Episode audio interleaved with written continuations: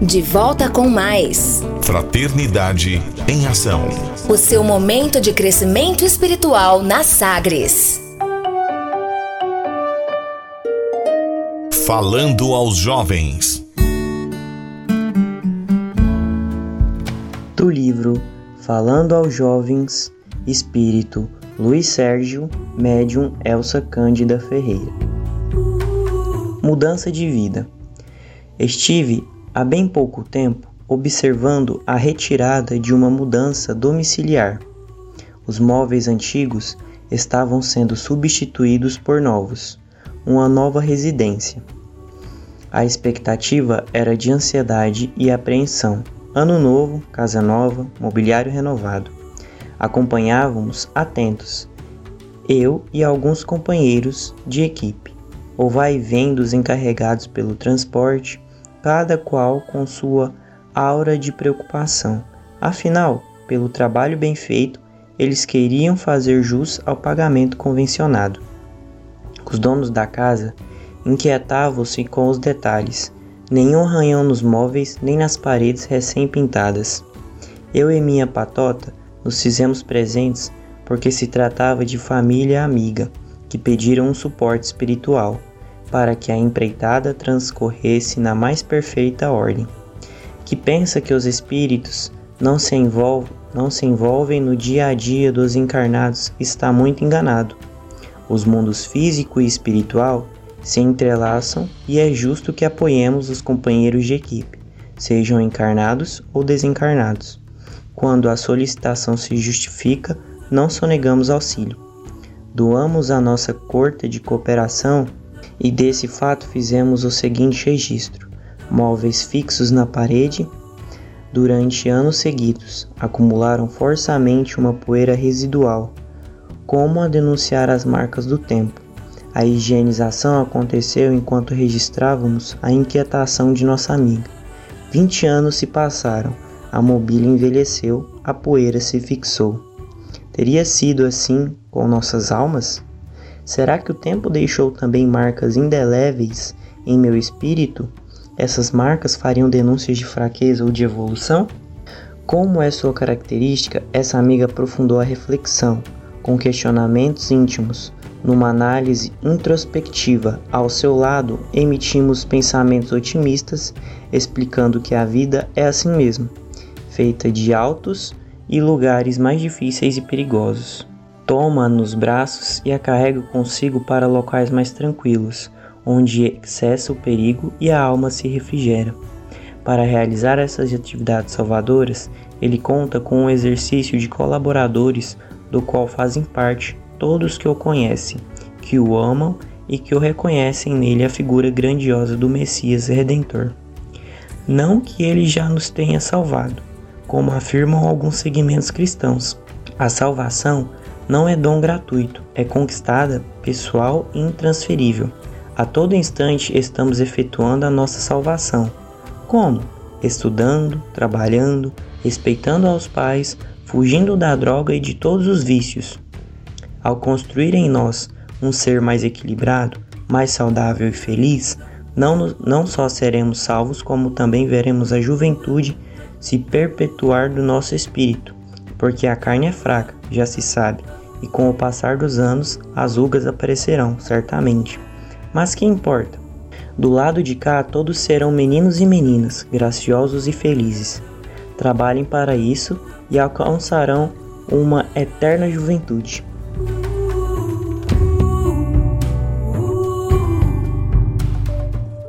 Fraternidade em Ação. Ondas de Amor à luz da doutrina espírita. Conversa de família. Após a nossa mensagem de Jesus e a nossa música, nós retornamos falando aqui do tema misericórdia, agora com os nossos amigos Janaína Afonso e William Batista. E não se esqueça de deixar aí preparar o seu copo com água limpa, com água fresca, seu copo ou mesmo sua jarra, que no final teremos a fluidificação da água. Meus irmãos, minhas irmãs, que a paz do nosso Senhor Jesus Cristo envolva todos nós nesse instante e que nós possamos, nesse momento, iniciar a nossa reflexão em torno do Evangelho de Jesus, reflexão sobre a misericórdia que nos ensinou o Divino Messias, a misericórdia que envolve o perdão, a reconciliação com os nossos adversários, o não julgamento dos erros e das imperfeições alheias, assim como também o não julgamento, o perdão para conosco mesmo, a indulgência, o recolhimento em prece, ao invés de atirar a pedra àquele que errou. Jesus, sobre a misericórdia, em Mateus capítulo 18, traz uma significativa lição para todos nós,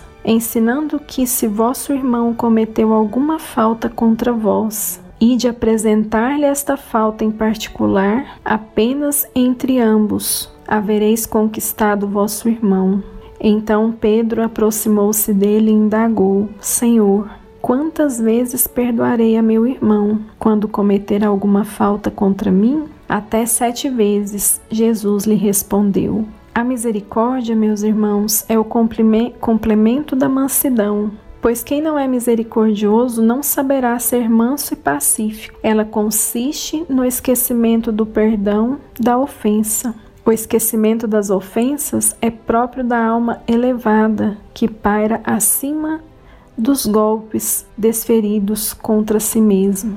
A misericórdia, meus irmãos, é um dos mais belos exemplos e ensinamentos que o Cristo nos deixou, porque através da misericórdia, somente um coração misericordioso consegue elevar-se acima do terra a terra, consegue entender o complexo da verdadeira vida que é a vida espiritual. Não carregar mágoa em nossos corações, entender que todos nós somos passíveis de erros e que todos nós merecemos a misericórdia, pois Deus, nosso Pai, na sua infinita grandeza, é misericordioso com todos nós. Tem provado a sua misericórdia por toda a humanidade. Então, meus irmãos, é necessário que nós aprendamos a vivenciar essa misericórdia em nossos corações. Quando Pedro pergunta para Jesus quantas vezes nós devemos perdoar uma ofensa, e Jesus responde: 70 vezes, sete vezes. São inumeráveis as vezes que os nossos corações têm condição de perdoar, à medida que nós nos dispusermos, lembrando que Deus sempre nos perdoa pelos nossos erros, oferecendo a nós a oportunidade bendita de um acerto no futuro, através da reencarnação. Pensemos então no coração misericordioso de Deus, aprendamos a viver essa misericórdia, aprendamos a ser caridosos, bondosos, misericordiosos, conforme ensinou o Divino Messias a todos nós e que Deus sempre nos abençoe e que Deus sempre nos ampare e pedimos a Deus a misericórdia por toda a humanidade. Graças a Deus. Olá, ouvintes daqui nosso programa Fraternidade e Ação. Que Deus possa nos abençoar e nos dar forças para compreender mais essa importância do Evangelho de Jesus em nossas vidas, para que nós possamos compreender melhor. Eu escolhi, nós escolhemos um texto, dois textos de Emmanuel que explicam a importância e a questão da misericórdia em nossas vidas, do quanto Deus é bom para as nossas existências, do quanto Ele é maravilhoso. Então o texto, o tema do livro, o tema da mensagem, de caminho da verdade, caminho, verdade, vida do livro, vidas sucessivas. Olha o que, que ele fala a respeito, o que, que Emmanuel comenta a respeito da questão da misericórdia. Então ele começa com a passagem de João. Não te maravilhes de haver dito, necessário vos é nascer de novo. Jesus que falou essa frase está em João capítulo 3, versículo 7. A palavra de Jesus foi suficientemente clara. Desviá-la para interpretações descabidas pode ser compreensível no sacerdócio organizado, como as injunções da luta humana, mas nunca nos espíritos amantes da verdade legítima. A reencarnação é lei universal. Sem ela, a existência terrena representa turbilhão de desordem e injustiça. À luz dos seus esclarecimentos, entendemos todos os fenômenos dolorosos do caminho. O homem ainda não percebeu toda a extensão da misericórdia divina no processo de resgate e reajustamento. Entre os homens, o criminoso é enviado a penas cruéis, seja pela condenação à morte aos sofrimentos prolongados. A providência, todavia, corrige, amando, não caminha os réus, não encaminha os réus a prisões infectas e úmidas, determina somente que os comparsas de dramas nefastos troquem a vestimenta carnal e voltem ao palco da, atividade humana, de modo a se redimirem uns da frente dos outros. Para a sabedoria magnânima, nem sempre o que errou é um acelerado, como nem sempre a vítima é pura, pura e sincera. Deus não vê apenas a maldade que surge à superfície do escândalo. Conhece o mecanismo sombrio de todas as circunstâncias que provocaram o crime. O algoz integral, como a vítima integral, são desconhecidos do homem. O pai, contudo, identifica as necessidades de seus filhos e reúne-os periodicamente pelos laços de sangue ou na rede de compromissos edificantes, a fim de que aprendam a lei de amor entre as dificuldades e as dores do destino, com a bênção de temporário esquecimento. Então nós vimos aqui, amigos queridos, que Deus usa de várias formas para nos unirmos através da sua misericórdia.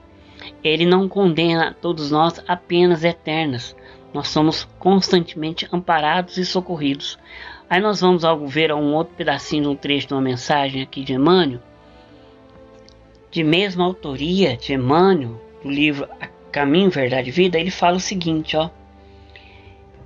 Evita as sentenças definitivas em face de quadros formados pelo mal. Da lama do pântano a Supremo Senhor aproveita a fertilidade. O malfeitor em certas circunstâncias apresenta qualidades nobres até então ignoradas, de que a vida se aproveita para gravar poemas de amor e luz. Deus não é autor de esmagamento, é Pai de misericórdia. Não destrói a cana brava, quebrada nem apaga o morrão que fumega.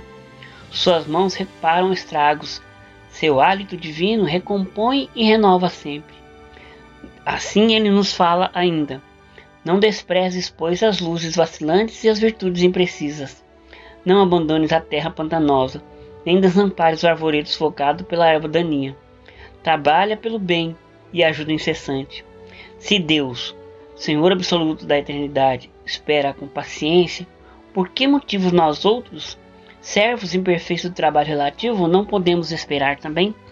Então ele nos relata aqui a importância na misericórdia divina com relação a todos nós que ele tem paciência conosco, que todos nós passamos por um processo de evolução em vários estágios de aprendizado, segundo o próprio Emmanuel fala aqui nessa lição, e que nós precisamos de termos paciências uns para com os outros, como essas mensagens falam.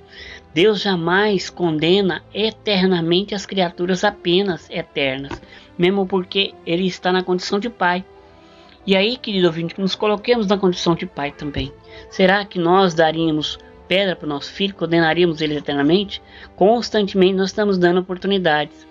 E Deus, como Pai misericordioso, ele usa sua misericórdia através da reencarnação, através de vários fatores, várias situações em que nós vivenciamos na Terra. Que Deus nos abençoe e nos dê forças para entendermos a questão misericórdia. Muita paz a todos. É, nós chegamos ao final do nosso programa é, Fraternidade em Ação, navegando das ondas do bem. Foi muito bom estar na companhia de todos vocês. Esperamos contar com vocês aí no nosso próximo programa. Amigo ouvinte, coloque aí agora o seu frasco ou seu copo de água fresca para ser fluidificada. Jesus agora, com sua intensa luz, é como um sol a brilhar, energizando assim todo o nosso ser, enchendo de paz, serenidade, equilíbrio espiritual. Sinta a sua luz divina, a sua energia curadora emanando em sua direção. Vamos continuar vibrando. Agora a paz, a saúde, o amor reinem em nosso lar. Senhor, nos guarda em sua paz, estenda as suas vibrações amorosas sobre os doentes do mundo e aqueles que perderam a esperança da cura e fé. Senhor, dá a luz e enche seus corações de amor. Senhor, divino amigo, estenda suas mãos generosas sobre as águas e transforme em remédio curativo para os nossos males físicos e espirituais. Fica conosco hoje e sempre, rendemos graças ao Senhor, que assim seja, que possamos fazer o uso da água frutificada. E nós convidamos a você para ouvir agora histórias e experiências de um espírito compromissado com a evolução do nosso planeta. Maria, Mãe da Humanidade. Maria, Mãe da Humanidade.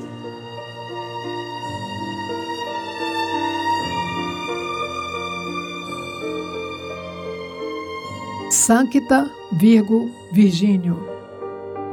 Sobe da terra em ondas luminosas um turbilhão de vozes e de lírios, buscando-vos nas luzes harmoniosas, ó Virgem da pureza e dos martírios. Imagens de turíbulos e rosas aromatizam todos os empíreos. Há na terra canções maravilhosas entre as luzes e as lágrimas dos círios.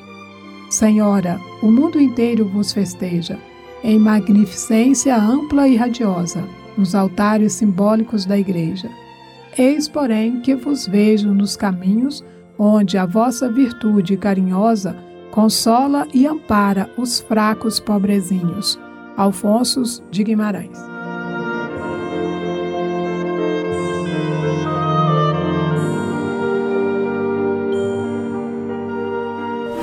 Fraternidade em Ação.